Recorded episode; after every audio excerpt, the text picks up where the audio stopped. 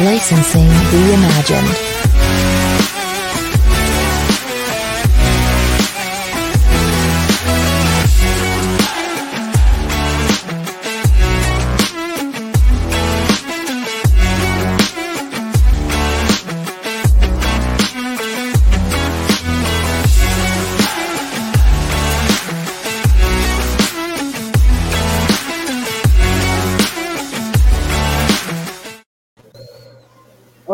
Tal? ¿Cómo están? Bienvenidos al club. Eh, aquí les habla eh, un amigo Héctor Bernal, arroba Osus. Este, y ahorita, ahorita es un, más un club VIP, ¿no, mi hermano Jorge? Ahora nada más vamos a estar dos. Y un invitado muy especial. Hola, buenas noches. Sí, pues ahora sí estamos los elegidos nada más. Sí, porque... Todos modos, eh, un gusto estar aquí con ustedes. Y más maestro- esta noche que pinta para ser muy especial. Genial, genial. El maestro Cárdenas sí me dijo de plano, este, mi equipo nunca gana, así que necesito irlo a ver ganar. Entonces dije, órale, pues, entonces ojalá y ahora, ya, este, creo que sí ganó, ¿no? Sí, sí ganó el Cruz Azul. Pues eso dijo, pero yo pasé fuera de su casa y salió una de Alcohólicos Anónimos. Se metieron unos enfermeros. No sé si. como, como los de la batalla de Fénix, Sí, así, no sé si así se lo llevaron. hay que dudar de su versión entonces. Qué bueno, bueno. Este, pues aquí por primera vez este, en el club vamos a tener este, un padrino de lujo. eh, pues nuestro, primer nuestro primer este, invitado, ¿no? Bueno, luchístico, porque ya tuvimos a Iron Mike en una, en una edición de MMA. Y hoy este, queremos presentarles a Corsario Negro Jr. de la pura pinche fortaleza. ¡Eh! ¿qué onda mi gente? Aquí andamos, muchas gracias por la invitación. Y bueno, pues listo, listo y preparado para compartir con todos ustedes lo que venga. Este, este, pro- este programa es rudo, déjame decirte. Bueno, por excepción del otro conductor que no vino, que, que luego este, jotea con el tema de Psycho, pero de por sí este programa es rudo. Entonces, que el tenerte aquí con nosotros, pues la verdad, muchas gracias. Este, te has convertido como en nuestro padrino luchístico de este, de este podcast. Ah, entonces, te lo bien. agradecemos mucho. ¿Qué, buenos gustos tienen, muchachos. Eso, eso, la Claro. pura Sí, pinche no, fortaleza. Venga, sí. Gracias. Exacto, gracias, gracias por la invitación. Digo, no, no lo sabía, eh, pero bueno, también es este, es este algo eh, que, me, que me emociona, ¿no? Haber sido tomado en cuenta de esa parte. Siempre estoy dispuesto a, a trabajar con toda la gente que de una o de otra forma siempre desea apoyar. Creo que todos estamos en un mismo barco, en un crecimiento, buscamos lo mismo, trascender. Entonces, este, me siento muy a gusto de estar hoy con ustedes. No, no, no, pues muchas gracias Muchas a ti, gracias. Corsario. Perfecto. Si quieres, Tote, empiezas. Pues empezamos con lo básico, Corsario. Explícanos Sí. cuál es el origen de este nombre. El origen del nombre de Corsario Negro, eh, mi papá en sus inicios, eh, mi papá también es luchador, yo soy luchador segunda generación, este, él, mi papá ocupó este nombre como el Corsario Negro, eran dos, él tenía una pareja, Corsario Negro primero y Corsario Negro segundo, mi papá era Corsario Negro primero, Eh, y fue un, eh, el nombre que desarrolló localmente aquí nada más en lo que es el, el área de Catepec, que es de donde yo vivo, este, aquí yo tengo, bueno, aquí tienen su casa en, E- en Ecaterror, Gracias. Bronze. Este, entonces, eh, aquí mi papá hizo esa, forjó esa historia y ya posteriormente vino su, su brinco a, a las ligas mayores, ¿no? Eh, desde el toreo de cuatro caminos hasta pasar por las filas de la empresa mexicana de lucha libre y Consejo Mundial y después toda la estancia que estuvo en AAA, ¿no? Actualmente tu papá lucha con el nombre de Mr. Jack, ¿no? Si no nos equivocamos. Sí, ese fue, ese, ese fue un nombre que él eh, tuvo en su época como luchador independiente en el circuito fuerte de los independientes en la Arena Nesa. Ujú. Él, él le, le otorgan ese, ese nombre y con ese nombre fue con el que dio el brinco ya a, a este, a lo que es AAA y ahí es donde sufre un cambio de, de personaje. Bueno, en AAA hubo dos cambios de personaje. Oh, ok. Ah, entonces también estuvo en AAA. Sí, mi papá fue el némesis de Blue Demon Jr., Black Ah, Demon. Black Demon, es correcto, sí. Ajá. Oh, Él, fue de los primeros, este, de los primera tercia que salió de, de ese tipo de Némesis, de, era Máscara Maligna, Pentagón y Black Demon. Pentagón cuando era Joe Black. Oh, Genial. Sí, porque este, yo mercado, ¿no? O sea, porque yo, el, el- el primero fue el espanto, que se fue antes de, de ellos dos, que fue el que quedó, este, que ahorita ya estaba como un poquito mal, quedó mal después de una lucha. Y ya después fue cuando hicieron la tercia, que entraron este, yo mercado, mi papá como, como este, como Black Demon y Máscara Maligna, que era el papá de Flamita.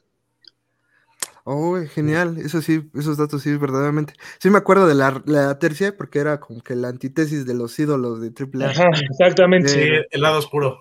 El, Exactamente. el mejor lado. El Uh, mejor lado. Sí. Sí, porque yo, siempre- yo, yo le, le- le- le decía a mi papá que eh, una vez que quería hacer un eslogan para unas playeras, me decía, es que no sé qué, qué ponerle y le, le dije, los demonios son negros, no azules. ah, eso. Oh, qué buen eslogan, ¿eh? Sí, Qué sí, está. Me gustó. Sí, porque le digo, no, pues los demonios no son azules, son negros. No. sí, me gusta para una playera. Eh, Sí. Corsario, pla- ¿tú iniciaste con máscara o siempre fuiste así? Sí, yo, yo, yo trabajé primero las primeras, las moleritas, las de feria, las de mercado. eh, sí me tallé así que entre que cuando ponía ma- me ponía una máscara X o así, sí. Y algunas sin máscara, pero ya cuando yo considero que mi debut eh, lo hice ya formalmente este, en la Arena Naucalpan, porque fue en la Arena Naucalpan donde yo eh, ya tenía mi licencia, ya tenía los 18, ya me sentía muy bien físicamente y yo debuté con un personaje que yo creé. Yo ya había alguno, eh, algún eh, luchador con ese nombre, después me enteré, pero yo me llamaba Anubis y hice una, una máscara que en su momento mi imagen causó un impacto bonito, la verdad. ¿eh?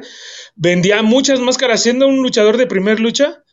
eh, vendía muchas máscaras y, y souvenirs porque mi personaje considero a mi gusto que era distinto y me gustaba. Entonces así inicié y duré como dos años con ese personaje, ya hasta que después este vino este mi papá a aferrarse a que utilizara el nombre de Corsario Negro y, y pues ya me quedé como Corsario Negro Junior. Este, ¿Ese personaje de Anubis lo basabas en el dios egipcio? Exactamente, sí, yo me eh, soy fan de todo lo que es la mitología en todas las este, culturas, entonces este, me llamó mucho la atención Anubis y partí de una, de una imagen que, que, que vi en internet, tenía un amigo que era muy buen dibujante y le pedí que me hiciera una idea, le platiqué más o menos lo que tenía pensado y la verdad hicimos un diseño que a mí me, me pareció este, muy, muy bueno. Ahí tengo una imagen, luego se las hago llegar para que ya ustedes me den su punto de vista. Oye, claro que sí, con mucho gusto lo vemos. Así, así, así, así nació la historia luchística de Corsario, primero como Anubis. Oh. Y eso suena muy interesante, ¿no? Que fue más clásica así que te mandaran, ¿no? Que te impusieran el nombre de Corsario Negro. Sí, lo que pasa es que yo eh, te- tengo una mentalidad, no sé si sea correcta o no, porque es mi, mi mentalidad, mi punto de vista, mi forma de ver las cosas. Yo fácilmente pude obtener a lo mejor un poquito más de presencia eh, tomando Black Demon Jr. o Mr. Jack Jr. y agarrar un poquito de lo que mi papá ya había forjado. Pero yo desde que inicié mi carrera aquí en la lucha libre, este, yo nunca llegaba a los gimnasios y nunca decía, mi papá es luchador, o sea, o nunca lo ponía al frente a él. Incluso mucha gente se enteró ya hasta mucho después que él era mi papá. Entonces yo nunca, a mí no me gusta la idea de los juniors en la lucha libre. Yo para mí creo que los juniors hacen que a veces la lucha libre eh, tenga un, un estancamiento. Hay muchos juniors que son muy buenos, pero hay muchos juniors que dan mucho a desear. Entonces, eso limita a que chavos talentosos tengan oportunidad de trascender. Sí. Por eso a mí no me gustan los juniors y entonces yo creé mi personaje, pero mi papá entre unas... eh, fue una historia sencilla y fácil de comprender. Mi papá hacía, hacía funciones aquí en Ecatepec, entonces la gente sabía que yo era su hijo. Entonces me decía, es que lucha como corsario porque la gente te dice corsario. Saben que eres mi hijo. Y entonces yo le decía, no, pero es que yo lucho como Anubis. Y, y bueno, ya en una de esas tantas eh, faltó un luchador y me dice, ¿sabes qué? Este, te vas a tener que dobletear. Y así, así es como que, que surgió el, el, este, el nombre de Corsario Negro. Wow, qué genial, sí, no, esto- esta parte no la conocíamos. Sí. Este, bueno, nosotros somos un poquito más villamelones en el tema de que Sí. te conocimos ya en el tema de Gimnasio Hércules, ya cuando nace este, este concepto que tú manejas co- con, con tu compañero, con Draco, Con el Draco. tema de la, la fortaleza. Pero es que es muy raro porque en la lucha libre mexicana domina el peso chico, ¿no? El peso ligero, el peso medio. Entonces, cuando ves a una pareja de dos pesos completos eh, muy, muy grandes, eh, verdaderamente llama mucha la atención. ¿Cómo nace este concepto de la, de la fortaleza? Bueno, fue algo este eh, circunstancial. Yo conozco, yo, yo no tenía este ahora sí que en el placer o no había concordado con, con Draco nunca. Hasta una sola vez que fuimos en el que, en el que fue, en, en ese entonces se llamaba Salón Citlali y ya después le pusieron Card de Crash. Sí, Este, sí, ahí, ahí, este, eh, aquí mismo en el barrio, ahí una vez, este, hice una rivalidad con él, donde llegamos a, a lucha de cabelleras contra cabelleras, le gané la cabellera, pero al verlo, pues, este, se me hizo un gran luchador, a mí ya me habían platicado, ya me habían dicho que él, este, era un gran luchador, un luchador con una mala fama, ¿eh? Con una mala fama de un luchador, se les dice en el ambiente márgaro, que golpeaba fuerte, que era tendiente a, sí, a, este, a- a ser un luchador muy recio, muy fuerte. Entonces, pues yo, basado en la experiencia que ya tenía, pues no, no, no le vi tanto problema, no, no me enfoqué tanto en eso, pero sí, sí despertaron en mí una, sí, una, cosquillita ahí de, verlo y saber si realme- realmente eran como la gente lo, lo, lo contaba, ¿no? Y digo, sí, la verdad, me topé con un luchador, pues digo, ya lo ven ustedes, ¿no? Fuerte, recio, y que ese día también me, me hizo empatar en su estilo, y creo que, que la lucha, en, salí con la victoria, ¿sabes? Pero fue una muy buena lucha, y de ahí posteriormente ya nace mi idea, porque sí fue una idea mía de, de, este, de hablar con él y, y sacar este concepto de la fortaleza. Aceptó y creo que nos fue muy, muy bien. Este, él es un gran luchador, digo, este, independientemente creo que eh, conjugamos muy bien, aunque los dos luchamos, con, tenemos lo nuestro, eh, cada quien individual. Creo que cuando luchamos en conjunto, eh, la gente siempre da a notar que, que le gusta nuestro trabajo, ¿no? Sí, sí, sí, se ve. Sí. Así es como nace la fortaleza. Oh, muy bien. Y sobre de tu carrera, bueno, de tu carrera individual, ¿cuáles son las primeras luchas que recuerdas o las que hayan sido más representativas en tus inicios? Eh, bueno, en mis inicios, eh, mi papá, después de ser eh, luchador, tuvimos este un problemita con la salud de mi hermano. Entonces mi papá tiene que retirarse de, la lucha por un tiempo porque mi papá le dona un riñón a mi hermano. Entonces, este, en ese momento mi papá se va de la lucha y aunque ya había hecho algunas funciones como labor de promotor, cuando él este, le dona el riñón a mi hermano, eh, se dedica ya más a ser promotor. Entonces, desde mis primeras luchas, él siempre fui el comodín para todo con mi papá.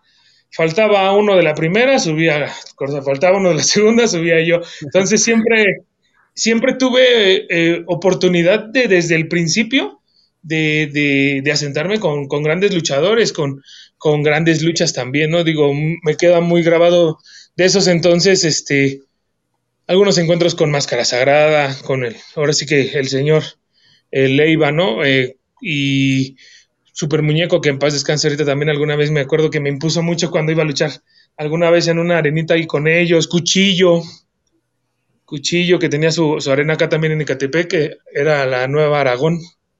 Entonces, casi siempre desde el principio tuve chance de, de irme rozando poquito a poco con, con lo mejorcito y con la gente que ya tenía más tablas en la lucha libre. Wow, suena suena súper bien, ¿no? Todos esos enfrentamientos que tuviste. Por ejemplo, ¿y ¿recuerdas tu debut? Mi debut, El semiprofesional fue en un, en un día del niño con un grupito con los que, con los que entrenaba. Y ya el que yo considero como ya mi debut profesional, que te digo, fue yo me quedo con, con el de la Arena Naucalpan, fue un mano a mano contra un luchador que luchaba como DVD. Un mano a mano en la Arena Naucalpan. Ahora sí que literalmente le recetaste su VHS, ¿no? Sí, porque ya, definitivamente, porque creo que ese muchacho debutó y creo que fue su única lucha. Ah, sí. Sí, ya nunca lo volví a ver. No, pues es que siempre ha sido grande. ¿no? o se retiró. ¿Por serio? Siempre ha sido de buen tamaño, ¿no? Sí, sí, sí, siempre, desde, desde muy, muy, muy chavito, siempre, este, siempre fui un poquito alto, de los más altillos de los grupos, y mi papá, por ejemplo, yo me acuerdo que desde muy, desde muy temprana edad, en el pentatlón, yo entrené, por ejemplo, desde los 10 entrené olímpica, entonces sí, mi físico siempre lo, lo fui desarrollando ya este, desde muy, muy temprana edad. Suena genial. Sí, sí, ahí andábamos. Eh, y platican, bueno, yo he visto mucho que, por ejemplo, en este tema de la fortaleza, eh, ocupan mucho la tacleada. Es más, yo creo que me atrevo a decir que la fortaleza aplica las mejores tacleadas en la lucha libre mexicana, ¿no? Eh, sí. ¿Tienen algún pasado con jugando fútbol americano o literalmente sale del gimnasio? No, Draco sí, yo no, pero sí nos inspiramos, eh, incluso tenemos eh, unos equipos de lucha eh, de fútbol americano que nos mandamos a hacer, este, son jersey y nuestras mallas son con los mismos cortes que llevan las de fútbol americano, obviamente en la licra que ocupamos nosotros, y ya porque Draco sí es un ferviente este, seguidor del de, fútbol americano, este patriota es el machín, entonces este él, sí, él sí la sí, sí, se la sabe en ese aspecto. Yo no, pero sí sí llego a ver uno que otro partido, pero sí él, él se inspiró mucho de ahí, incluso este eh, algunas veces eh, tuvimos algunas ideas de ahí este meter otros elementos, te digo como como el equipo, los cascos de presentación, también tenemos unos cascos de fútbol americano que, que los rotulamos a nuestros personajes. No, sí, sí, sí, se nota. La neta, esos, este, equipos los vi, negro con verde. Sí. Muy bonito. Bueno, verde, amarillo, ¿no? Muy, sí, es un verde calco. Exactamente. El aviso de las tacleadas en el uniforme. Sí, sí, sí, porque precisamente eh, era eh, como que sí queda como un sellito, ¿no? De, de que hacemos eso. Incluso igual tenemos algunas fotos que nos tomamos con, con las este, posiciones que luego hacen este, en las líneas este, los jugadores de fútbol americano. No, sí, sí, sí, sí, los he visto, ¿eh? Yo, yo sí, ahí andamos también tratando de darle frescura al, a, los, al personaje. El, el, público sabe quién es cada luchador, ¿no? Pero ahí darle una variación tantito a la imagen, que vean algo distinto, eh, nos ayuda también a cambiar los productos que llegamos a vender luego pues le das un poquito de variación, entonces eso siempre, siempre le ayuda mucho a la, a, la frescura del concepto. No, y eso está muy chido, ¿eh? reinventarse o morir, la verdad yo creo que la fortaleza en los pocos años que llevo siguiéndola, la verdad siempre sacan algo nuevo, siempre este, sacan algo muy, muy chido. Es más, ahorita hablaremos del, presente de, de, la fortaleza, ¿no? Sí, sí, sí, sí. Y hablando de este equipo, este, ¿cuáles han sido las principales rivalidades o mejores rivalidades que han tenido como equipo? Bueno, creo que la que más nos marcó fue la contra los guerreros, que este, en ese entonces fue cuando se unió con nosotros este Fresero. Creo que, creo que esa con los guerreros ha sido la más emblemática y la que más nos ha impulsado. Pero tuvimos buena rivalidad con eh, Mr. Niebla Felino, yo y Draco, los contra los hermanos Trauma también hicimos varias luchas y incluso ahí también hubo un tiempo que se estaba manejando una posibilidad de máscaras y cabelleras, pero no se concretó, pero también con los traumas tuvimos eh, buenos enfrentamientos. Creo que esas han sido las más, este, las más potentes, las que más hemos llevado. Eh, los traumas, eh, Felino y Mister Niebla, y los guerreros cuando, cuando se dio también, pues ya después la lucha de Caviera contra Caviera contra Último Guerrero. Sí, una gran lucha, es así. nos tocó ver ahí en la Pantitlán, Gracias. ¿no? Este, Sí, en la San Juan Pantitlán. es correcto. Eh, ¿Y cómo eh, no se dio la incorporación completa del Fresero Junior? ¿Hubo alguna disputa por ahí o simplemente no llegaron a un acuerdo? No, no, no. Fíjate que, eh, bueno, cuando estuvimos trabajando así los tres, nos empezó a ir demasiado bien todo lo que fue el 2018. En la, eh, la de Cabelleras fue el 3 de noviembre y el 25 de diciembre, precisamente otra vez ahí en la Arena San Juan, eh, su- sufrí yo la ruptura del tendón rotuliano de la rodilla derecha. Entonces, eh, obviamente requerí cirugía. Fueron 13, 13 meses los que estuve yo fuera de, de la lucha. Entonces, lo que pasó que en esos, en esos 13 meses, eh, Fresero empezó a despegar eh, más solo. Fue cuando en vez de Draco ya empezó con Mister Iguana. Incluso ahí va, esa fue la primera alineación de los que ahorita son los negociantes. Mister Iguana, Fresero, Draco y yo. Esos éramos los primeros negociantes. Pero en, cuando ya íbamos, ya iba yo regresando, este, contratan a Mister Iguana en AAA y de- entra este demonio, pero ya en el momento que entra demonio, ya Fresero ya traía un, un camino, ya nos había adelantado un poco.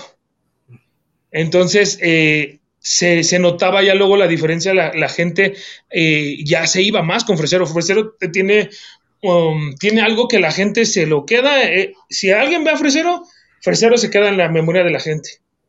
Sea como sea, digo, él, él tiene eso. Entonces la gente ya lo agarró, lo agarró.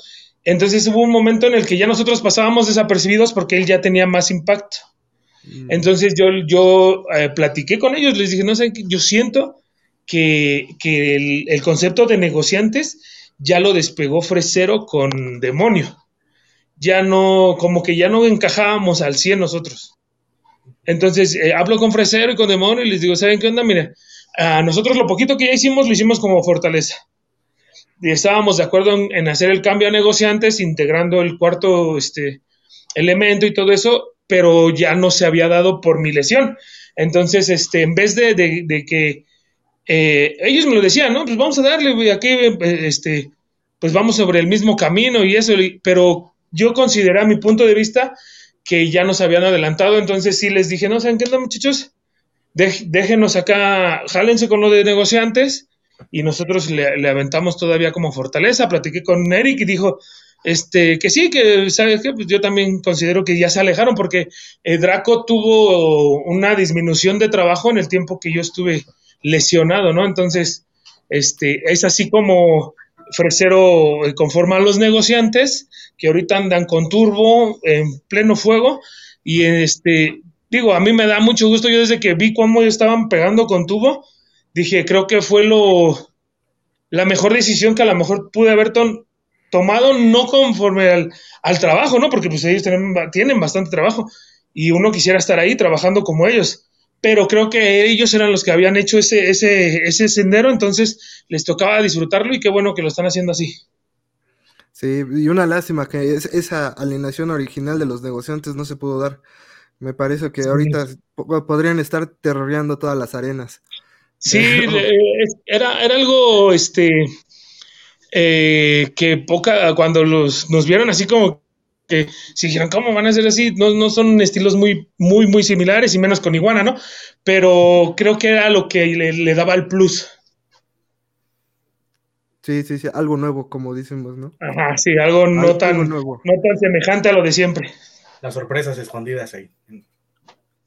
sí.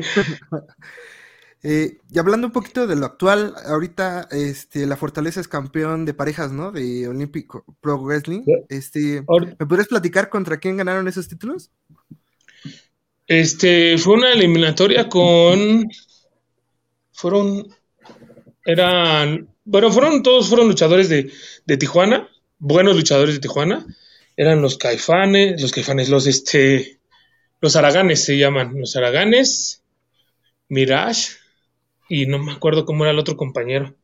Pero sí fueron, fue una, una de cuatro esquinas, me parece. Y este, y esta empresa Olímpicos, digo, este sucedió algo bien, bien, este, bien, este, bueno, a mí me gusta mucho cuando las cosas se dan así. Eh, nosotros nunca habíamos tenido oportunidad de ir a Tijuana, se nos había negado muchas veces, varias veces nos habían hablado y terminábamos por no, no concretar la fecha. Y varios fans que pues ven las luchas, eh, obviamente por todos los medios este, de internet y eso, pues ya nos, nos pedían, ¿no? Que cuándo van a venir, que eso, y Olímpicos nos dio así el jalón de una, así nomás él dijo, vienen tan fecha y se dio todo rápido y pum, vamos, y en la primera fecha que, nos dan, nos ponen contra, contra esa tercia de los Araganes, ellos son tres, pero no, nosotros nos dijeron que íbamos contra lo mejor, entonces nos preparamos bien este, para, para ir con ellos al 100 y terminamos esa función a más ovacionados que ellos, que eran los locales. Entonces, este, no, pues los promotores quedaron contentos con el trabajo, la gente quedó contenta con el trabajo y digo, de ahí ya no nos soltaron, hicimos otras dos o tres funciones más y ya después fue la de campeonato y pues nos los trajimos y, somos ahorita este, los campeones de parejas e incluso ahorita también, digo, no sé si ya lo notaron en las redes sociales, el pasado eh, día sábado en Puebla ya debutó con nosotros de manera oficial, ya tenemos ahora sí que un tercer integrante, es Fulgor, él es campeón absoluto de también de Olímpicos Pro Wrestling. Eh, ya, obviamente de aquí ya nos conocíamos y todo, allá coincidimos y nos pusieron una lucha como tercia. Y Fulgor sin, creo que nunca habíamos, una sola vez habíamos luchado, creo. Y este, y ahora sí que sin conocernos en el modo lucha, este, dimos una muy buena lucha y se sintió, o sea, él encajó perfecto solito y perfecto con nosotros. Entonces me dice Draco, oye, ¿no notaste como que todo se dio muy fácil, rápido, sencillo? Le digo, sí. Me dice, oye, si lo jalamos, él es el campeón de la empresa, nosotros somos campeones de parejas. Dice, pues puede, puede calentar. No, le platicamos al, ahí al, este, al promotor, porque eso se, lo platicamos en Tijuana también. Y me dijo, no, pues estaría bien. Y de ahí para acá ya lo habíamos este, planeado, nada más que no habíamos empatado las fechas. Y hasta el sábado pasado en Puebla, este, ya hicimos nuestro debut como La Fortaleza con, con Fulgor ahora. Sí, justamente esa era primicia, ¿no? Apenas este, el fin de semana pasado. Exactamente. sí, sí, sí. No, qué bueno que nos dices que, que, que sí se adaptó muy bien al estilo, ¿no? Eso es bueno porque y como tercia yo creo que, va para más, ¿no? Porque de por sí siendo parejas eran este grandes luchadores, ahora con la incorporación de, Fulgor, que también... Pero, pero también es este mandadito como rudo el Fulgor, ¿no? Sí, Fulgor tiene... Yo, yo, lo, yo lo conocí porque yo veía cómo él es hasta entrenando, él es fuerte hasta entrenando.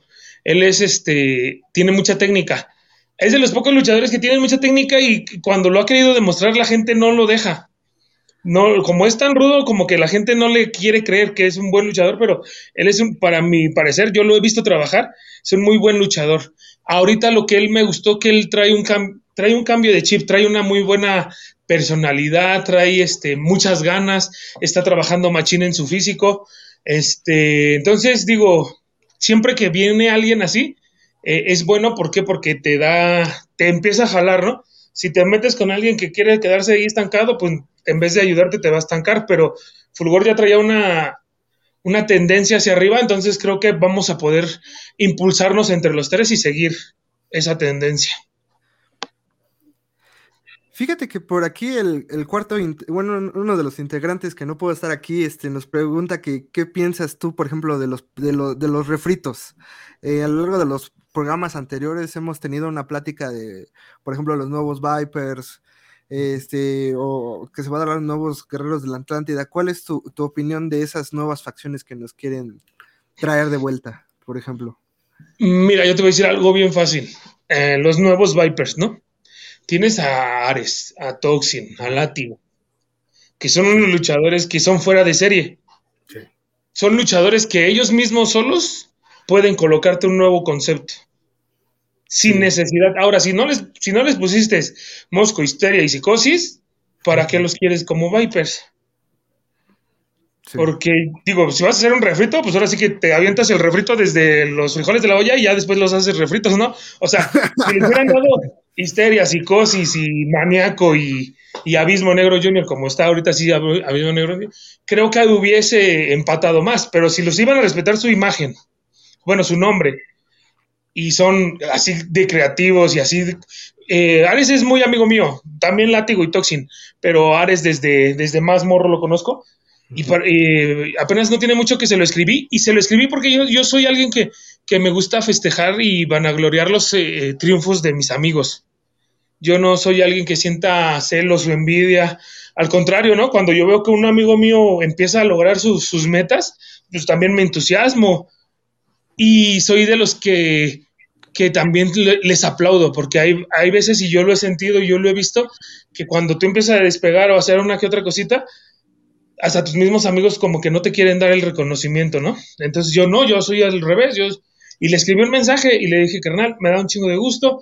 Vi una, una lucha que había apenas tenido, este, la había hecho en Estados Unidos y hicieron un montón de, de videitos de highlights de él, de su lucha porque trae un estilo que no sé qué anda pensando cuando se pone a hacer sus cosas, pero la neta es algo distinto, diferente. Y creo que, por ejemplo, ellos tres, Ares, Toxin y Látigo, tenían el talento para hacer un concepto ellos mismos solos. La verdad, sí, ¿eh? aquí opinamos lo mismo. Sí, yo creo que, y los refritos, pues no van a dejar de ser eso, siempre van a estar comparación, siempre van a estar.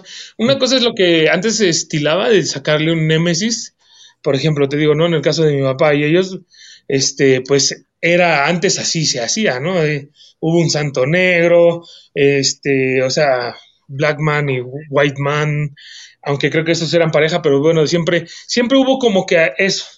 Pero ya, por ejemplo, ya eh, aferrarse a querer sacar algo así como unos vipers, eso, a mi parecer creo que no, no es bueno, eh, porque habla de falta de creatividad habla de, que ya no quieres hacer nada, de que no quieres pensar, de que no quieres experimentar, de que no, no, quieres hacer algo distinto, ¿no? Entonces, eh, creo que cuando te estancas y, ya te da lo mismo, entonces ya no, más allá de que si los nombres son tuyos o no, que, si, que si ya eres dueño y los quieres seguir explotando, creo que no, no es este, no es conveniente para, para la lucha libre como tal.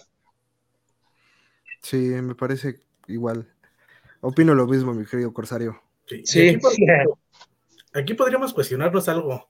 Este, ¿Qué tan difícil puede ser para un luchador desarrollarse individualmente cuando está dentro de una facción? Aquí, por ejemplo, lo que vimos en el caso de Ares, yo creo que si estuviera solito, no con una facción, pues se le se alzaría más. En este caso, qué complicado puede ser estar dentro de una facción, como sentir compromiso o algo, a desarrollarse solo. Eh, creo que, eh, como dices, también Ares, y Ares siempre fue solo. Ares agarró tantito los indie, los indestructibles, con, con, con Belial y Impulso, pero hubo un momento en el que él se despegó. Y él empezó a salir, a salir, a salir, y ya los dejó. Aunque él, yo veía cómo trataban de jalarse, pero no, él empezó a despegar solo. Entonces, cuando él se empezó a empeñar, creo que la clave de un concepto funcione es de que los tres vayan hacia el mismo lado. Y por ejemplo, ahí siento que a lo mejor Ares traía más impulso, más impulso, más ganas, más ganas, más ganas y se los fue dejando, fue dejando, fue dejando y pum, brinca solito porque solito brincó a, lo que ahorita tiene. Y que ahorita lo vuelvan a acomodar en, en un este en una facción, pues siento que sí lo va a terminar limitando un poco. Porque cuando estás en una facción, no puede ser eh, el protagonista solo uno, sino los tres. Le pasó a Psycho. Psycho se lo tuvieron que separar de los otros para dejarlo libre, ¿no? O sea, ya él había crecido y pues ya se iba a convertir en la figura de la empresa, entonces le quitan la facción y los otros pues ahí se quedan un poquito más relegados, ¿no? Eh, digo, no nada tiene que ver a veces ni con el eh, quehacer luchístico, ¿no? Hay veces que simplemente un personaje da más y, y con ese se va, ¿no? Entonces, creo que Ares sí, también concuerdo que él puede, podría ser solo un personaje por él solo. Creo que sí, sí lo podría. Esperemos que sea un impulso, un acomódate en los nuevos Vipers y que ya después este, siga su tendencia y pueda despegarse y seguir creciendo. Sí, es lo, que deseamos, que Ares por fin se, haga justicia a la revolución y llegue a esos planos estelares de los que... Él está que puesto para eso. Digo, lo conozco desde que pesaba, yo creo que el- la mitad de lo que pesa ahorita el güey. Y la neta, es este. Es bien empeñado, es bien empeñado, bien empeñado, la neta. Lo mismo que, que este Penta y Fénix cuando eh, salieron de acá, porque era. eh, eh, ellos, yo los conocí cuando empezaban a entrenar, eran del mismo grupo. Ares, Penta, Fénix. ¿Quiénes, quiénes más se quedaron en el camino? Bueno, el que ahorita lucha como tío Cor- Corton, que es este Cronos, él era de ellos, de ese grupillo, es primo de Ares, pero no este, no llegó a, tan, a, despe- a despegar tanto. Pero ellos eran del mismo grupo y Ares se tardó un poquito, pero siento que para allá va. ¿eh?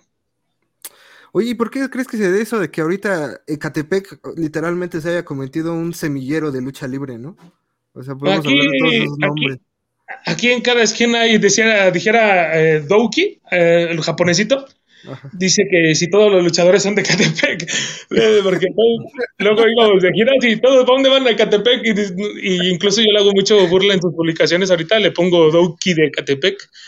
Y este, pues, ¿qué crees que pues, somos un municipio grande? Somos un municipio donde la lucha libre está arraigada, pero si en cada esquina de aquí de Catepec vas a encontrar un luchador, bueno o malo, pero vas a encontrar uno. Entonces, este, hay buenas escuelas, hay buenos maestros, hay buen talento y la neta, este, creo que mucho de, de, de eso se debe a que pues somos una, un municipio de la clase social de la que es la lucha libre, ¿no? A mí, este, yo siempre he tenido claro, a mí no me, no me impacta cuando quieran llevar un evento de lucha libre a un lugar gigante o muy grande o donde la gente tenga que ir a pagar 5 mil, 6 mil pesos por un boleto cuando la lucha libre siempre ha sido popular, ¿no? Entonces, eh, aquí Catepec es un municipio así, este, orgullosamente lo digo, y ahorita actualmente tenemos a al mejor luchador mexicano en el extranjero, nativo de esta tierra, ¿no? Y de ahí le sigue su hermano Fénix, y de ahí viene Lares, y, y pues los que faltan, el Parca Negra, el hijo de Ángel Mortal, también es de aquí, de Catepec. Este, digo, no, hay un montón de buenos luchadores. Este, pues de aquí del grupo también creo que Virus es entre la, entre la frontera entre Catepec y, y la Ciudad de México. O sea, siempre ha habido mucho talento de este lado. Wow, pues ojalá, ojalá y siga así, ¿no? Sí, digo, la verdad, pues, este, se va marcando, ¿no? La tendencia, aquí Penta tiene su, su escuela aquí cerquita y digo, ojalá de ahí salgan, de donde ellos salieron de Jardines de Morelos, pues estaba el pequeño Black Shadow, el mini Arcángel, que ellos fueron los que entrenaron primero con ellos, fueron sus primeros maestros, eh, está aquí en Jardines de Morelos también. Y es más, creo que tú también ya tuviste ese rol como profesor, ¿no, Corsario? Ah, este, mi, mi papá tiene una escuela de lucha, entonces cuando él no puede ir, eh, me manda a mí. Yo no les, eh, no me considero profesor. Yo siempre les digo, yo les voy y les intercambio mis conocimientos, ¿no? Voy y se los pongo y ya, pero no me considero un profesor, porque creo que para llegar a la palabra profesor sí tienes, tienes que tener mínimo ya la experiencia, y creo que para la experiencia todavía me falta para considerarme un profesor, pero siempre voy a intercambiar conocimientos con mis compañeros y con los que gusten. Hay muchos que me llegan a hablar por, por el estilo de lucha, más que nada por mi estilo, es que varias veces me han, hablado para, para dar clases especiales, seminarios o formar grupos que quieren entrenar conmigo. Entonces he tenido la fortuna de que les gusta mi trabajo y, y, y yo con todo gusto este, voy y entreno con ellos, ¿no? Wow, eso suena, suena muy genial, ¿no? Sí, Este, sí, ahí sí, en, el municipio de ¿qué Tulpetlán es donde tiene la escuela tu papá? Ajá, es este, es el pueblo de Santa María Tulpetlac, es uno de los nueve pueblos de aquí de- del municipio de Catepec. Ok. Sí, interesante. A ver si, si después podemos postear este más datos sobre la escuela. Sí, vamos a tener también apenas un evento de, de- de lucha memes. Viene con nosotros el 21 de marzo, lunes 21 de marzo, en un evento donde va a poner dos rines, uno pegado al otro. Como se hacía en la lucha gringa en WCW, ¿no? Creo que sí, yo no me acuerdo de haberlo visto así como tal, pero él me dijo que sí, ya se hecho y todo eso, ¿no? Pero creo que es como que la primera vez que se va a hacer así como tal aquí. aquí en México. Porque Sí, bueno, había, el de, había el de dos pisos, que era uno más chiquito y uno más alto. Ajá, ese sí. Ajá, Sí. ese- y ya, pero ahorita van a ser dos rines de similar tamaño, porque no son del mismo tamaño, pero dos rines pegados en, en, en el, en ese, ahora sí que en ese espacio van a poder luchar los, los, pues ahora sí que los que vamos a la función, porque también me va a tocar participar como gladiador, entonces ahí vamos a estar. Eh, primicia, entonces ya vas a estar ahí en el evento. Sí, El 21 de marzo en el Centro Cívico de Santa María Tulpetlac, aquí en Ecatepec, 21 de marzo a las dos y media de la tarde. Genial, ya, ya lo dándole seguimiento. Eso. Sí, ahí, ahí, este, ahora sí que también si quieren darse un rol por acá, no sé ni de dónde son, de veras, muchachos, no me han platicado ni qué show.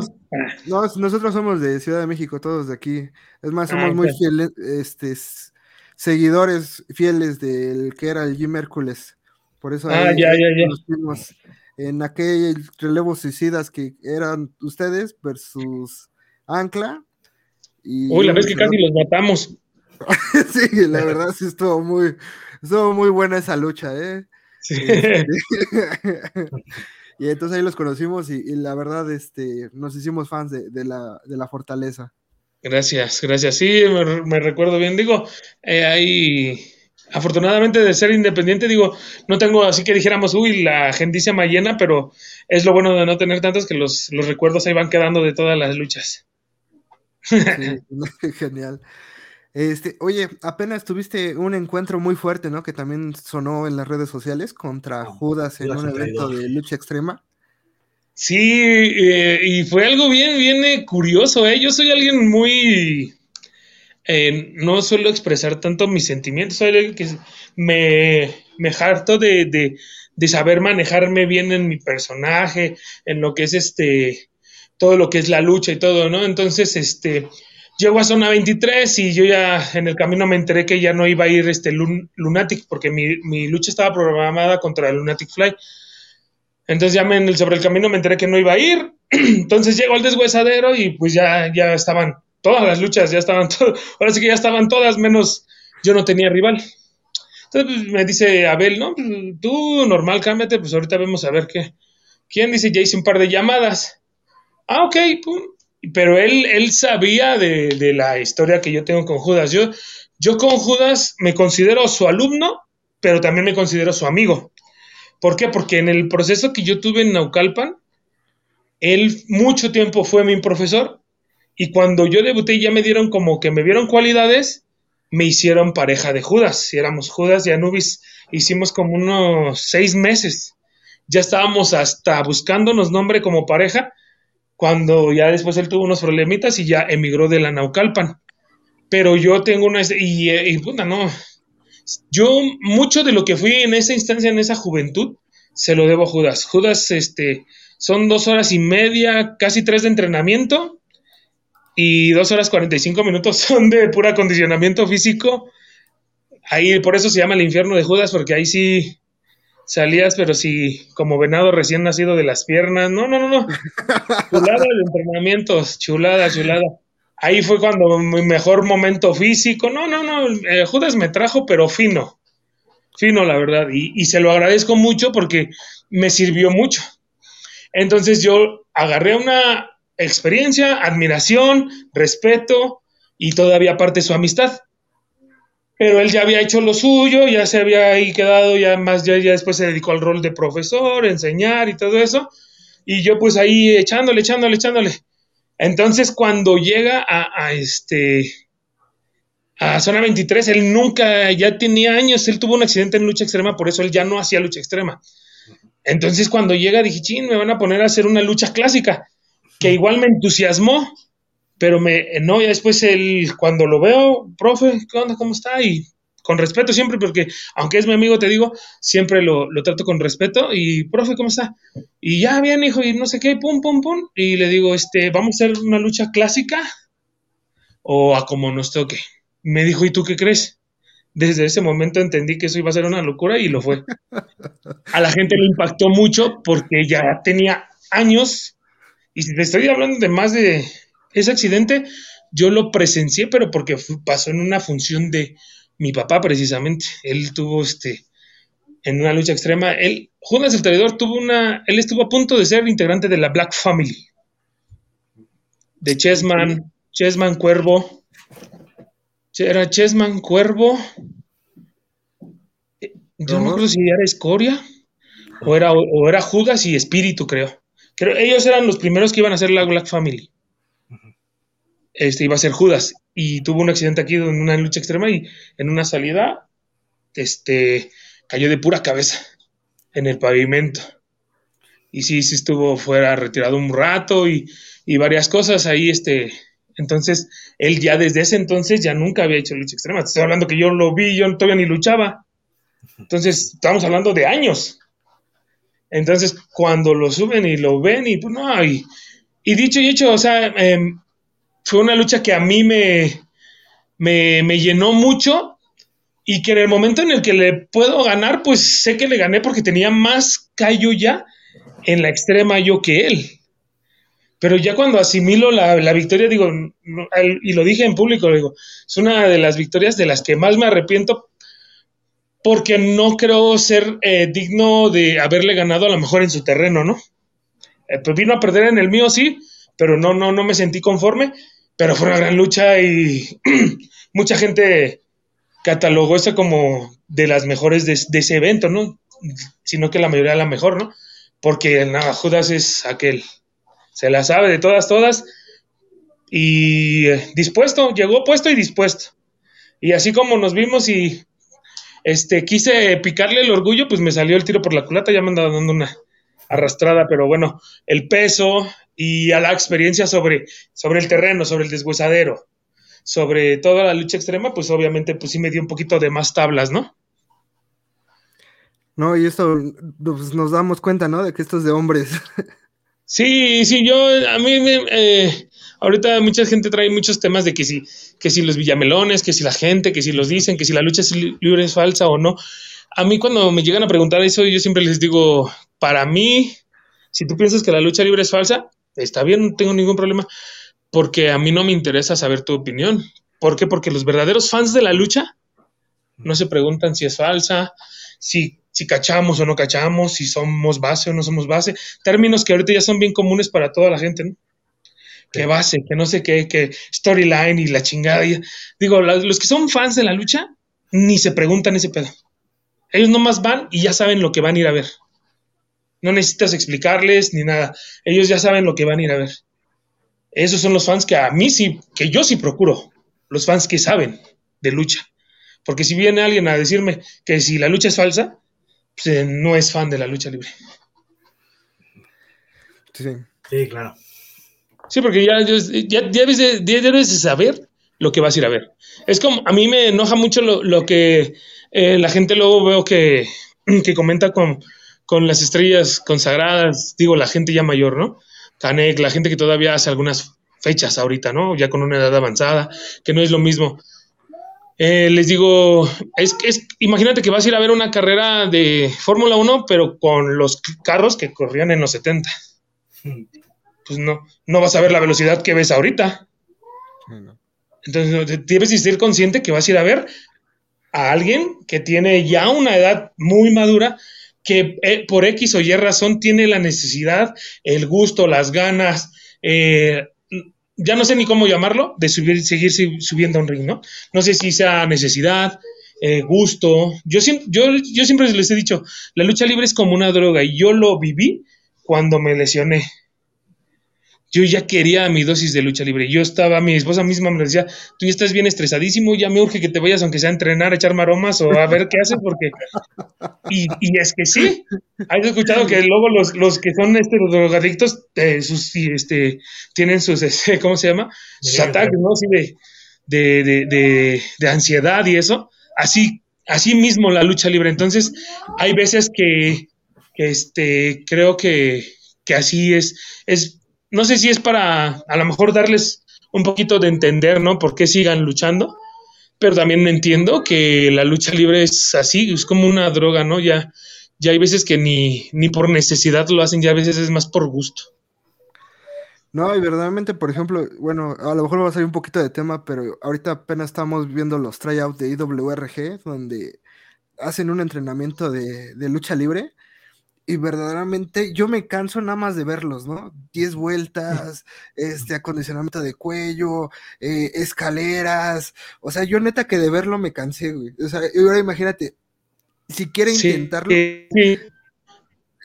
o, o que hubo un luchador que hasta guacareó literalmente, dijes, no, Mira, esto sí está muy denso. Uf. Ajá, mira, aquí, aquí hay, hay de dos y hay una es bien fácil. Eh, si tú vas a una escuela de lucha libre y lo primero que hacen es cobrarte, mejor cámbiate de escuela. Porque en las escuelas de, de lucha libre, primero te van a poner una putiza, van a ver si aguantas, y si aguantas, ya después te van a cobrar. Sí, me O sea, así, imagino. así de fácil y sencillo, bien. Si tú vas a la escuela y lo primero que te hacen es paga tu, tu, este, tu visita, ya bailaste. Pero ya, si terminas tu entrenamiento, ya pagas, vas a pagar tu visita. Güey, es que yo lo he visto.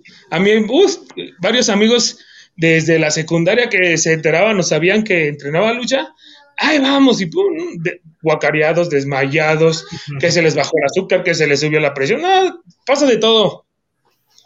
Pasa de todo. Y la verdad, creo que por eso también hay, hay veces que afuera en el ambiente. No me gusta decirle molero, pero sí en el ambiente de afuera, de, fuera de, de las empresas y fuera de la lucha libre independiente real, hay mucho pseudo luchador, muchos compañeros que, que, que no, no ven el real riesgo de no estar bien preparados y subirse a un ring. Sí, sí, no, es- esto no es un juego, ¿eh? O sea, verdaderamente. no. Yo al ver ese A mí la gente, dije, la gente podrá decir lo que, lo que quiera y diga, pero a mí, te digo, no me molesta, la verdad, porque cuando alguien me pregunta si la lucha libre es falsa, es alguien que no le gusta la lucha libre, y generalmente a ese tipo de gente siempre les digo, sí, es falsa, Sí. porque nunca les vas a querer ganar. Es como cuando vas a hacer una conversación de religión, de fútbol y este pedo. Sí, y dicen que al buen entendedor pocas palabras. ¿Es falsa? Sí, carnal, ya. Ahí nos vemos, ¿no? Ya, sí, sí, porque ya, este, ya viene de después ahí. Yo cuando empecé a entrenar, mi papá siempre me decía, nunca digas que eres luchador, nunca digas que eres luchador. Y siempre, ¿por qué, papá? Porque te va a traer más problemas que beneficios. Y ya después, sin querer queriendo, como soy de aquí del barrio y pues me veían en las luchas, ya, sabían. Entonces siempre, siempre salía el gandallita que, a ver si es cierto que muy pinche luchador y pum, madre, ya después cuando estaban dormidos, ya ves cómo, cómo sí soy luchador, güey. Digo, es que luego ustedes no entienden por las buenas, bro. Tienen que, quieren entender por las malas. Siempre, siempre me he considerado una, una persona muy tranquila, pero sí, ya cuando toca defenderse, pues lo sé, ¿no? No, y qué valor, ¿eh? Porque yo la verdad me encuentro a Corsario o Draco en la calle en un horario nocturno No, y lo único que hago es correr. Correr. Sí, sí, yo veo al Draco y también me dan ganas de correr. No, con, con Draco siempre me gusta, me gusta ir, es, lo, es una de las ventajas de ser pareja del Draco. Porque vayamos por donde vayamos, este, siempre parecemos los que vamos a robar y no los que somos robados. Porque vamos a decir los andenes del metro, pues nomás nos ven y hasta se hacen así como dos, dos pasitos para un lado o para el otro, pero nadie se nos cruza. Nadie se nos cruza. Sí, sí, no, ya, ya este, sí tenemos como que cara de maleantes cachamente. Y así llegan más rápido a todos lados. Genial. Sí, sí, sí. Pero literal, eh, yo no, yo la otra vez no, no lo había notado hasta hace pues, unos dos o tres años. Pero sí, vamos caminando y la gente se nos quita de enfrente. qué fuerte. Sí, sí, también me imagino. Ves, ves pinches monstruotes y mejor te haces a un ladito. Eh, Corsario, si quieres, este, me gustaría que nos dieras tus opiniones de tus próximos eventos. Eh, creo que el próximo sábado, domingo, ¿no? Domingo 6 de marzo vas a Querétaro con, con este Chairo y vas contra Drabek y Trono, ¿no? Creo que este luchadores de Querétaro, ya, ya los este, miraste, conoces, ¿qué opinas de tus oponentes? Eh, de Dravex sí ya los he visto porque ya son de los que ya están bien establecidos desde hace bastante tiempo en la Arena Querétaro. Grandes luchadores.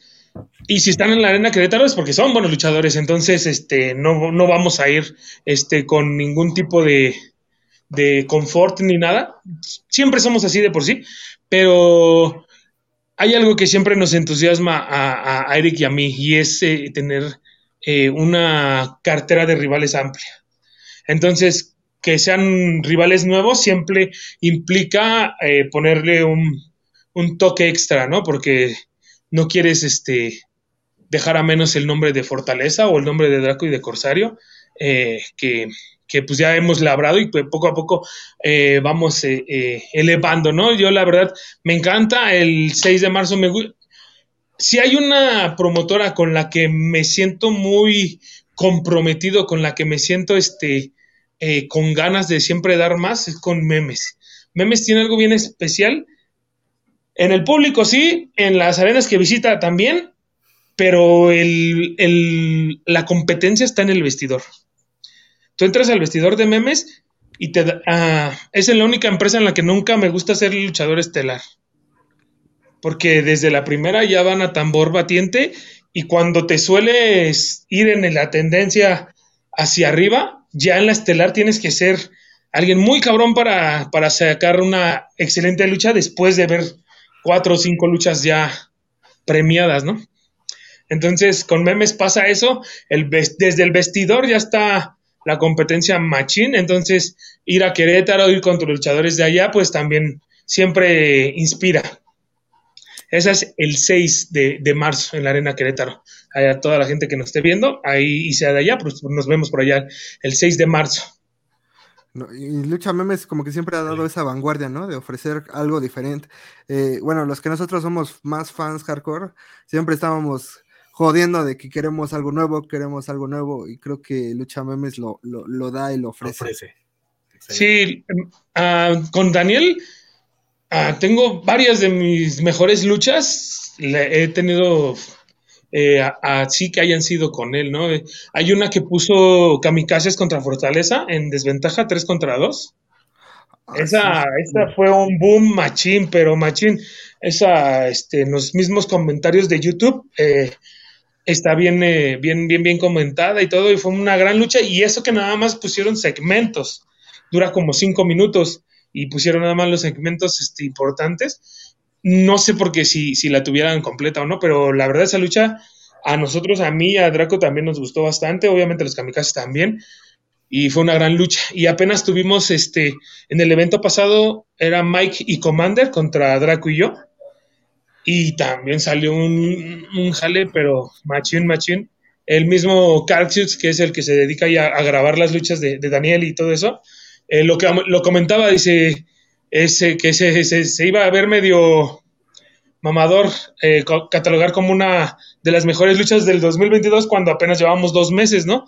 Pero le digo, mira, mi Carxius, si tú lo ves así, Carlos, pues es porque así es, porque alguien como tú no lo podemos vender piñas, ¿no? Entonces yo también, a mí me gustó mucho la lucha, hubo muchos movimientos nuevos, hubo muchos movimientos bien hechos, entonces la gente agradece ese pedo y nos fuimos bien premiados por el público y la verdad sí, con, con memes tiene eso. Por eso creo que Lucha Memes tiene un público cautivo ya y que los que van saben a lo que van y por eso también nos exigen tanto. Y genial, y, genial que esperemos que este evento de Quereta Power este, sea igual un éxito rotundo. Y por aquí otra lucha que ya me llamó mucho la atención porque creo que, bueno, no sé, a lo mejor porque soy rudo, sí lo categoría como un Dream Match, este, en relevos increíbles, con justamente el negocio de la fortaleza. Y, y bueno, de mi lado, que yo soy rudo, mi corazoncito se, se, divide, la verdad no sé a quién voy a apoyar. Este, bueno, a lo mejor Corsario, ¿no? Porque es nuestro invitado, pero... digo, no, ya, me iba a sentir traicionado, ¿eh?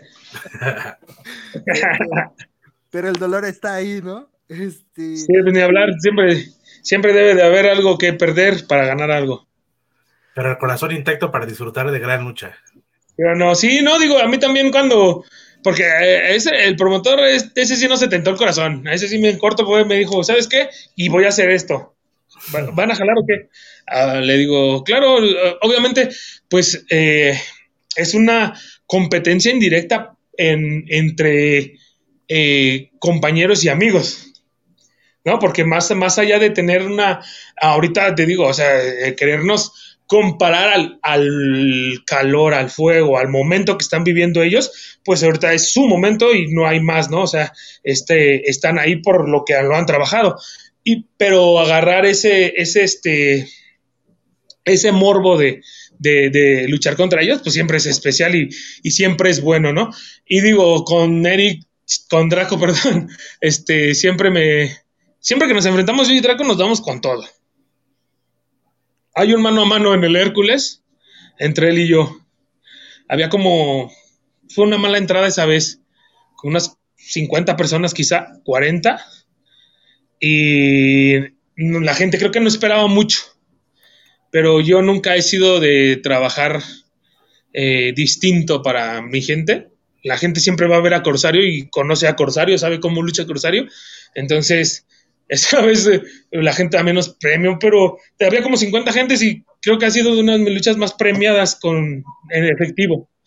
Y digo, la verdad, la gente este, supo valorar que, aunque había poquitos, nosotros dimos una lucha que nada tenía que ver con, la cantidad de gente o el lugar donde nos estábamos presentando.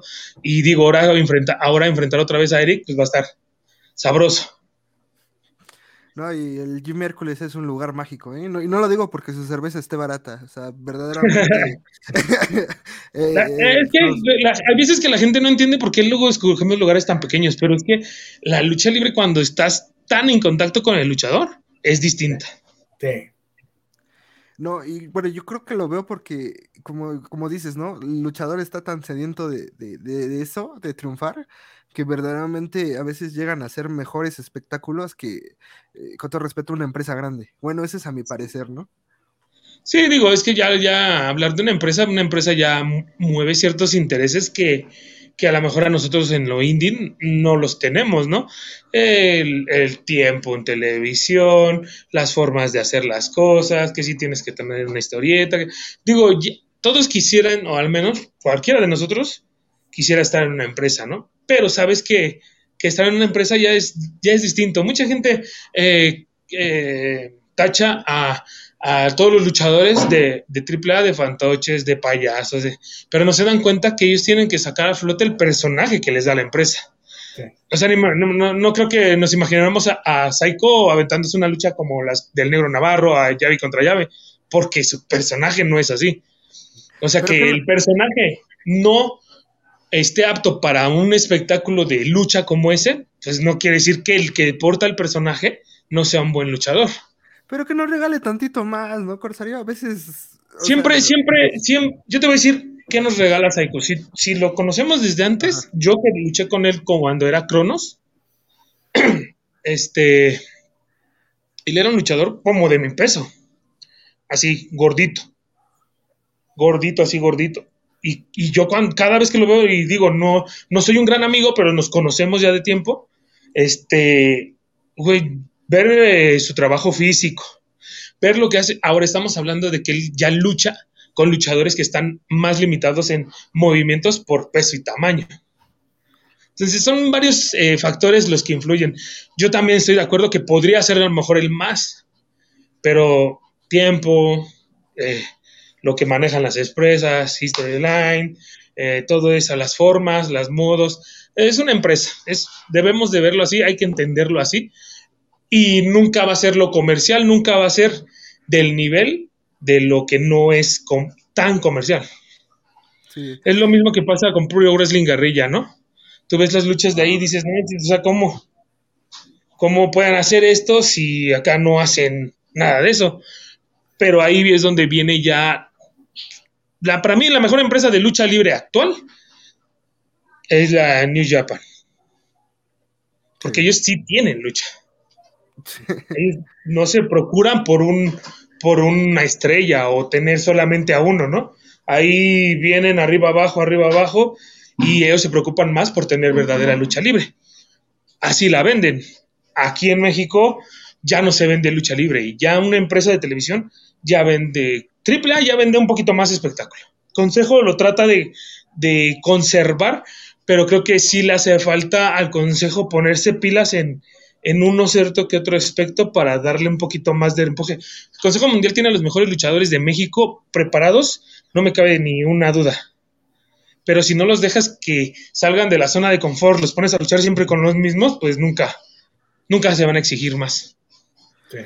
O sea, Corsario Negro Junior está mandando un mensaje al consejo de que les envíen más chavos para que lo. para que yo, le estoy enviando, yo le estoy enviando un mensaje al consejo que donde me dejen entrar me hago la estrella y a es. Pues sí, la, o sea, digo, eh, ese es el Corsario Negro que siempre hemos seguido aquí en el club. Eh, digo, yo, lo, yo tuve mucha fortuna y digo, eh, siempre hubo un rumor y, y, bueno, no era tan rumor, sí, hubo un acercamiento y todo, pero llegó la lesión y digo, no hay prisa, todos a sus tiempos, tengo, tengo la fortuna de que entro un vestidor, a mí era algo que no me gustaba antes, ¿eh? Y todos, señor, jefe, profe, maestro, y ya y cuando acá y platicamos, y, oye, pero pues, ¿qué nos dices, carnal? ¿Cuántos años tienes? No, pues 35. No, pues yo tengo 33. Y se quedan así de, ¿cómo 33? Le digo, sí, pues si, me, si mi apariencia no me ayuda, no quiere decir que, que, esté más grande. Le digo, yo tengo 33 años de edad. Bueno, ya el domingo 34, por si me quieren este, mandar esos regalos de una vez. Este, eh, digo, para mí es este, eh, ahorita ya que lo entiendo, lo comprendo, es algo muy satisfactorio para mí que a una tan corta edad ya haya ganado tanto respeto en el ambiente, ¿no? No, ahí se ve, bueno, nosotros que te transportamos, este Corsario, se ve que eres una persona muy genial, muy amigable, este, como luchador se ve que eres súper profesional y, una máquina, ¿no? Eh, y aprovechando, no sé si quieras invitar igual a, a, la gente que nos esté viendo, creo que vas a tener una convivencia, ¿no? Igual aquí en, eh, sí, en el, en el foco, si no mal recuerdo, es el 12, sábado 12 de marzo. En el foco, creo es a las 3 de la tarde, pero de todos modos, si pueden visitar mis redes para que no me vaya yo a equivocar, este, visítenlas, pero ese es el 12 de marzo, eh, creo que es a las 3 de la tarde, en el, en el foco. También tenemos el evento del 21 aquí en Tulpetlac con Lucha Memes, el 27 de Coliseo Coacalco, donde platicamos de los relevos este, increíbles. Y. ¿Qué otra? Creo que hasta el momento son esas. Las ya confirmadas, porque ahí hay varias que ya tenemos, pero luego le juegan a Lucas los promotores y que ya se me olvidó y que no sé qué. Entonces, este, sí, las confirmadas ya son esas. ¿Y cuáles son tus redes? Mis redes, eh, en la fanpage aparece como El Recio, la Fortaleza Oficial también tenemos este eh, página de Facebook. en Facebook estoy como José Oropesa, pero en esa sí ya no puedo aceptar ninguna solicitud. Luego borro unos y ya me andan regañando que ya los borré, que por qué los borro y quiero aceptar otros distintos y a mejor les pongo que mejor síganme en la, en la del Recio, en la página y ya de todos modos ahí siempre estoy en contacto. Todas mis redes las manejo yo, igual en, en Instagram, Corsario Negro Junior, y en canal de YouTube, pero apenas lo vamos a iniciar. Genial, genial. Ah, pues estaría muy bien, ¿no? Ver qué se viene ahí con la fortaleza. Eh, por último, sí, sí, ahí vamos. Eh, queremos hacerte una pregunta, la pregunta icónica del programa. Ya sabes que aquí pues venimos a arrastrar el prestigio. Venga. ¿Cuál ha sido tu momento? Acaben con mi carrera. ¿Cuál ha sido tu momento más infame en la lucha libre? más infame. ¿Qué aplicarían infame? Eh, pues podría ser este desde algo pues malo tirando a imaginario, o sea que dices esto no puede volver a ocurrir o verdaderamente ah, gracioso. sí, no, una vez me pasó, eh, no sé si conozcan el tabaco masticado que usan los beisbolistas mucho. Eh, yo no sabía. Eso hubo un momento que estuvo muy de moda, pero machine en las luchas. Todos llegaban con esa madre y pinche este, botella y escupe y escupe como pinches camellos. Entonces, este, ahí va tu chingón a querer experimentarlo y yo no sabía que no te tenías que pasar esta saliva. Por eso todos la están escupe y escupe. Entonces agarro y me pongo eso como unos 10 minutos antes de la lucha. No, pues hace cuenta que salí como si estuviera, pero sí pedísimo. Que al momento que yo me quería subir al ring, no pude agarrar la cuerda. Y bien recuerdo que me regresé, eh, porque yo siempre he tratado, como bien lo dicen, de ser profesional, ¿no? De, nunca ah, eh, faltarle respeto a mi trabajo. Yo la lucha libre la veo y la siento como un deporte, pero como es mi trabajo. Entonces trato de ser profesional en mi trabajo. Eh, entonces me sentí mal y me regresé al vestidor y ya no me subí a luchar. Me regañaron y todo, pero les dije es que estoy bien mareado, mareado, que no pude agarrar la cuerda. Y con pedos me regresé al vestidor y ya no salí. Sí. Lo bueno que fue en una arena pequeñita y todo, pero por andar este jugándole al loco, no sabía cómo era el producto, ni siquiera yo ni fumo, no sé por qué se me se me este se me metió esa de meterme el tabaco ahí y digo, andaba pagando las consecuencias machín, pero bueno, supe cómo cómo evitarlo, ¿no? Porque pues ya, estoy- ya conocemos varios casos, digo, no, no sé si sean o no ciertos, o sea, el de dron, ¿no? Que fue muy sonado, ¿no? Eh, ahí Ah, en sí. Japón que, que- que dicen que, borracho, que fue un medicamento y yo al experimentarlo con el tabaco, pues no es que no es que no le quiera creer, pero también sí suele pasar. Lo que Corsario Negro nos quiere decir es, por favor, gente, digan no a las drogas. No. Sí, no, eso es de por sí siempre. Pero hay algo bien, hay algo que mi papá siempre me dejó en claro, ¿no? Tú sabes lo que es aquí la lucha, es un espectáculo, a fin de cuentas, como cualquier espectáculo, como cualquier lugar donde va gente, donde idolatras a alguien, donde siempre va a haber de todo. Entonces a mí me decía, mira, si a ti te gusta el alcohol, la cerveza, el vicio que tú quieras, la gente no tiene por qué enterarse. Entonces a mí siempre me decía, si te vas a tomar algo después de trabajar y ya si quieres te pones hasta el pinche queque, pero la gente no tiene por qué saber. Y es algo real. Digo, Corsa- Corsario Negro Junior no puede ser este, no puede ser pedote. José Antonio Oropesa, a lo mejor sí es bien pedote, ¿no? Pero Corsario no. Muy bien, muy bien. Sí, No, porque pues, no, si no, de por sí con la cara, la- con la cara, con la cara que ni ayuda mucho, Me, me dicen a veces el picudo, oye, eh, pareja, tú, eh, en paz descanse, ¿tú qué le haces? Le digo, no, nada, nunca madre, pinche desperdicio de cara, ¿eh? le digo, sí, jefe, pero pues no le hago nada, ¿qué quiere? Imagínese si le hiciera, no, y estuviera peor. Ah, qué barbaridad, ¿eh? Sí, no, sí, no, no te lo perdona la gente, la verdad, y, y digo, siempre, siempre hay que tratar de ser, este, yo al menos trato de hacerlo, y mi papá siempre me enseñó eso, mi papá siempre fue un que, que se manejó muy recto en ese, en ese, en ese aspecto, entonces, creo que, No, qué, qué bueno que sigas así en, en ese auge. si nos vemos, ¿me escuchan? Sí, todo te escuchamos. Sí. Creo que por ahí pasó algo, ¿no? ¿O sí me escuchan? Sí, sí, sí, sí, te ya todo. Eh, pues nada más, eh, Es que ya los Corsario. dejé de escuchar. Ah, ya nos dejaste escuchar.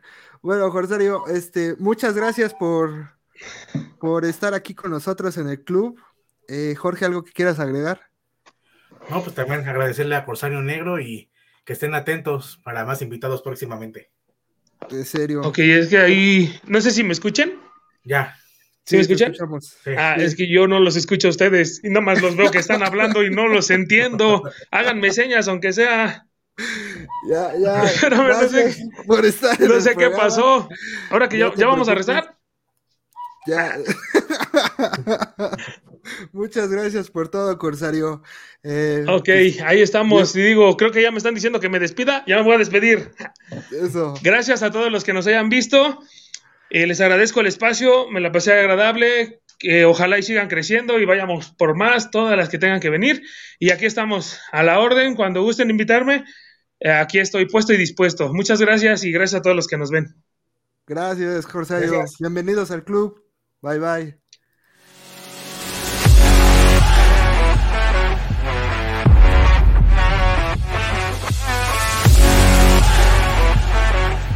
Artlist.io.